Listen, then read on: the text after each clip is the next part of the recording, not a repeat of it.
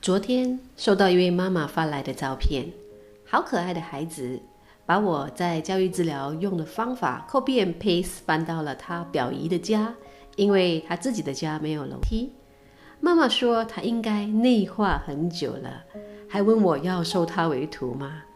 他以前是一位 Mr. No，because all he said is only no, no, no，要他听从指示，门都没有啊。这个曾经连一秒钟都无法安静下来的孩子，渐渐地被洗脑，变成了 Mr. Yes，在学习上愿意尝试，在听从指示方面 Yes。当然，脸上笑容也 macam yes 啦。同时，这种 yes 不是盲目跟从的 yes，而是理解思考、发自内在动力的 yes。对于这个孩子，我来半公开一点点我的洗脑技巧吧。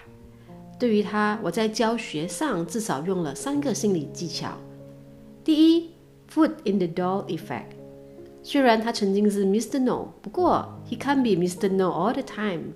幸好他很喜欢《The Hungry Caterpillar》这个故事，而我也很卖力的在扮演那只 caterpillar。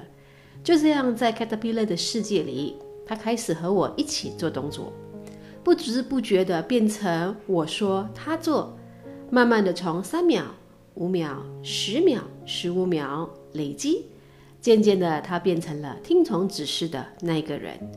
建议父母或老师们可以多用这个学习技巧。一步一步的提高要求，而不是要求孩子一步登天的改变。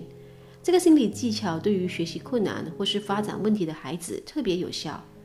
这个技巧的精华在于无声无息，不留痕迹，越不经意越见匠心。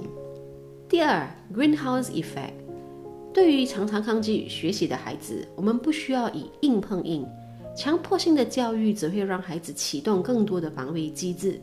成为彻彻底底的 Mr. No No。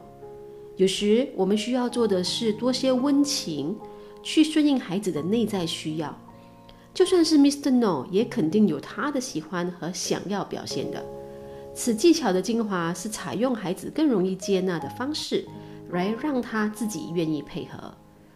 法国作家曾说过：“教育是一门动心的艺术。”这句话我感同身受。Touch the heart, feel the change。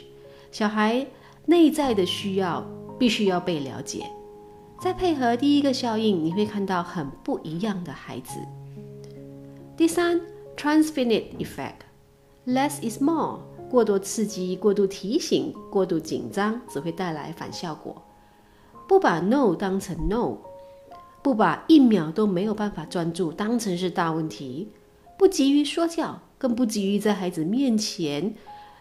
看到困难就立即插手。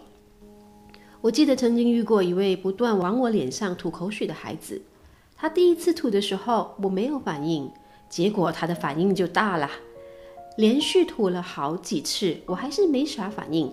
后来他停止了，我问他够了吗？他没有反应。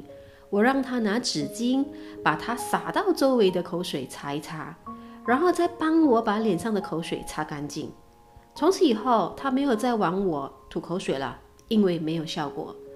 这个效应提醒大人不要过度的催促、过度提醒，也不要翻旧账，把握说话的分寸和程度。我也不再多说什么啦，再多说就是启动了您的 Transfinite Effect。其实不是，再多说的话就没有饭吃啦。当然不是这样的，虽然你也懂得这些效应，但是用出来的效果却因人而异。毕竟你我的特质不一样，所以要多提醒自己去实践，找到最适合您家小孩的方法。雨天，天气冷冷的，愿您保有暖暖的心。Coffee Talk 二，一起喝咖啡吧。